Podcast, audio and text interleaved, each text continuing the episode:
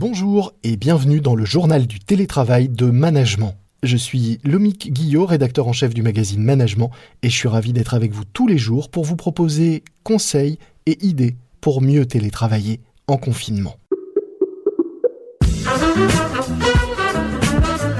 C'est le journal du télétravail.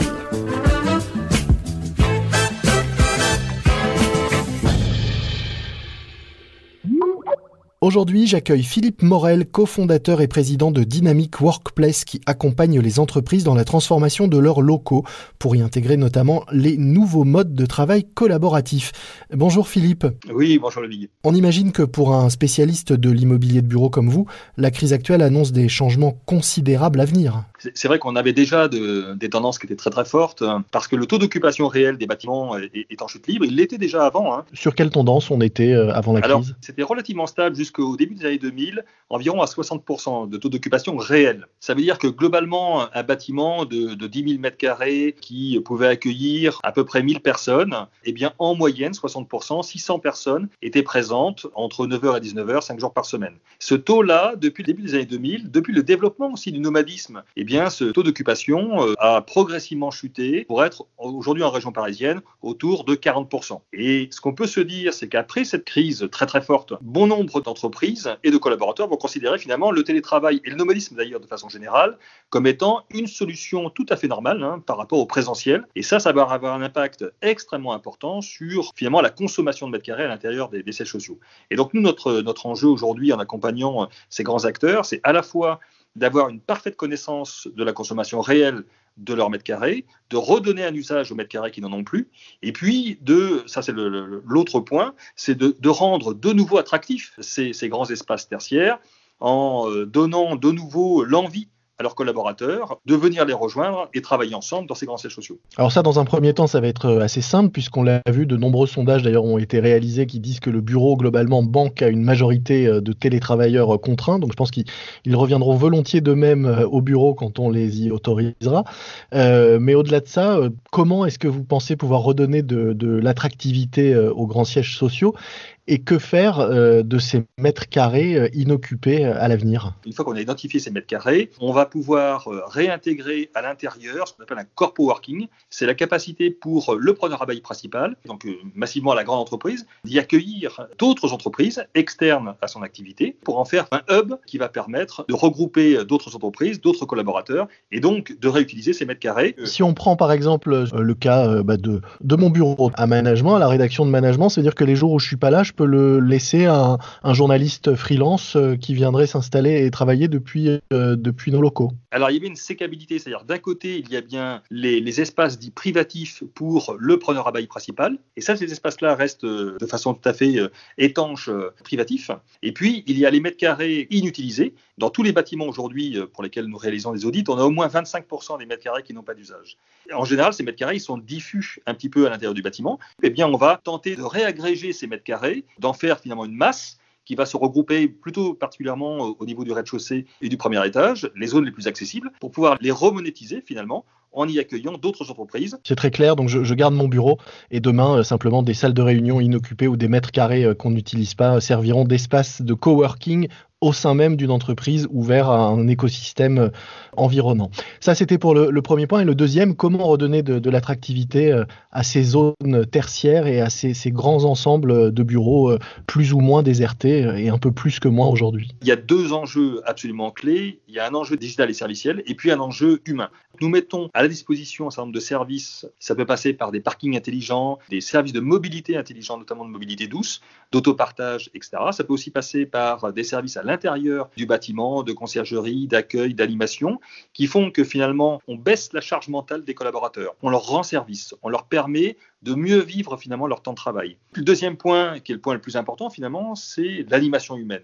C'est faire en sorte que on ait de nouveau envie de revenir dans cet espace tertiaire pour travailler ensemble. Alors ça passe par quoi? Ça passe par des mécaniques d'accueil, à l'image d'ailleurs de ce qui se passe dans l'hôtellerie et dans le retail. Hein. Tout le monde nous parle de la machine à café, de ce lien qui manque à la machine à café. Vous, ce que vous euh, proposez, c'est euh, la super machine à café et le, plutôt le vrai café hôtelier ou la zone de rencontre au-delà du simple distributeur automatique de boissons. Exactement, parce que tout commence finalement au rez-de-chaussée. C'est au rez-de-chaussée qu'on doit retrouver le maximum de convivialité. Et c'est vrai que le café et tous les moments de repas de façon générale sont d'énormes occasions pour recréer la vie, la convivialité et redonner finalement cette capacité aux collaborateurs de travailler ensemble. Les entreprises aujourd'hui se sont massivement horizontalisées. Hein. Les, les équipes, les collaborateurs travaillent de façon très très autonome en mode projet. Mhm. Et quand on travaille en mode projet, il faut qu'on apprenne préalablement euh, à prendre contact avec les autres collaborateurs, je dirais à les apprécier au travers euh, de moments qui ne sont pas forcément uniquement des moments strictement professionnels. Et c'est vrai aussi, ça a des impacts aussi sur le, télétravail, c'est-à-dire que lorsque vous appréciez, vous avez l'habitude de travailler avec des collaborateurs, d'autres collègues de façon régulière, euh, parce que vous avez des moments forts au moment où vous vous retrouvez dans le siège social, eh bien, vous pouvez beaucoup plus facilement télétravailler parce que la confiance est là. Si vous voulez, les outils digitaux sont d'énormes accélérateurs de productivité, mais ce ne sont absolument pas des créateurs de confiance. La confiance, elle se crée quand on se voit. Et donc, il est absolument impératif de redonner envie aux collaborateurs de se revoir pour qu'ensuite ils puissent travailler de façon nomade. Est-ce que ça veut dire que demain, euh, les sièges sociaux et les bureaux seront euh, avant tout des lieux de rencontre plutôt que des lieux de travail? La réponse est un peu entre les deux. Le lieu de rencontre est un lieu de travail, ou le lieu de travail est un lieu de rencontre, mais les deux sont intimement imbriqués. Ne viendra pas euh, ou plus dans un siège social uniquement pour se poser sur une chaise et travailler en solo. Et malheureusement, la situation qu'on vit aujourd'hui prouve qu'on peut tout à fait travailler à distance avec les outils modernes, en gagnant en plus énormément de temps, en faisant énormément d'économies par ailleurs, à la fois pour l'entreprise et même d'ailleurs pour les collaborateurs, etc. Est-ce qu'aujourd'hui vous êtes plutôt euh, confiant quant à l'avenir euh, de ce secteur de l'immobilier de bureau ou est-ce que vous pensez qu'il va devoir totalement se réinventer demain. Le tabou qui vient de tomber, c'est qu'aujourd'hui, de mon point de vue, on va définitivement quitter le syndrome du pilotage de l'immobilier par le mètre carré en passant dans un pilotage par collaborateur euh, qui intègre pleinement cette fois-ci euh, des notions de nomadisme, nomadisme à l'extérieur du bâtiment, euh, notamment au travers de toutes les nouvelles formes de travail, nouveaux lieux de travail comme les espaces de coworking ou le télétravail à domicile, et puis le nomadisme à l'intérieur du bâtiment, donc la façon dont on vit finalement et dont on consomme le lieu de travail principal qui est par exemple le siège social ou le, grand espace tertiaire. L'immobilier tertiaire est quand même le premier coût dans les, charges des entreprises, hein, au niveau du compte de résultat, c'est le premier centre de coût.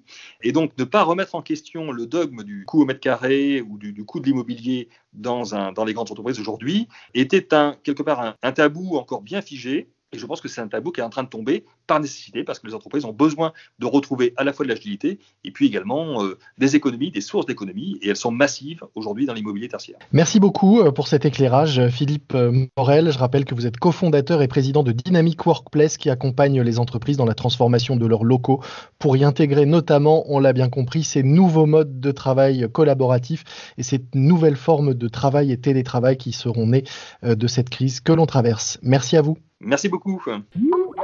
C'est la fin de notre JT, le journal du télétravail. Un morceau à ajouter à votre playlist de confinement. Puisqu'on parlait d'immobilier, je vous propose d'écouter San Francisco de Maxime Le Forestier, l'histoire célèbre d'une maison bleue célèbre dans laquelle on entre sans frapper pour se retrouver tous ensemble puisqu'il n'y a pas de clé. Une maison qui doit donc être bien vide en ce moment. Ou bien pleine peut-être.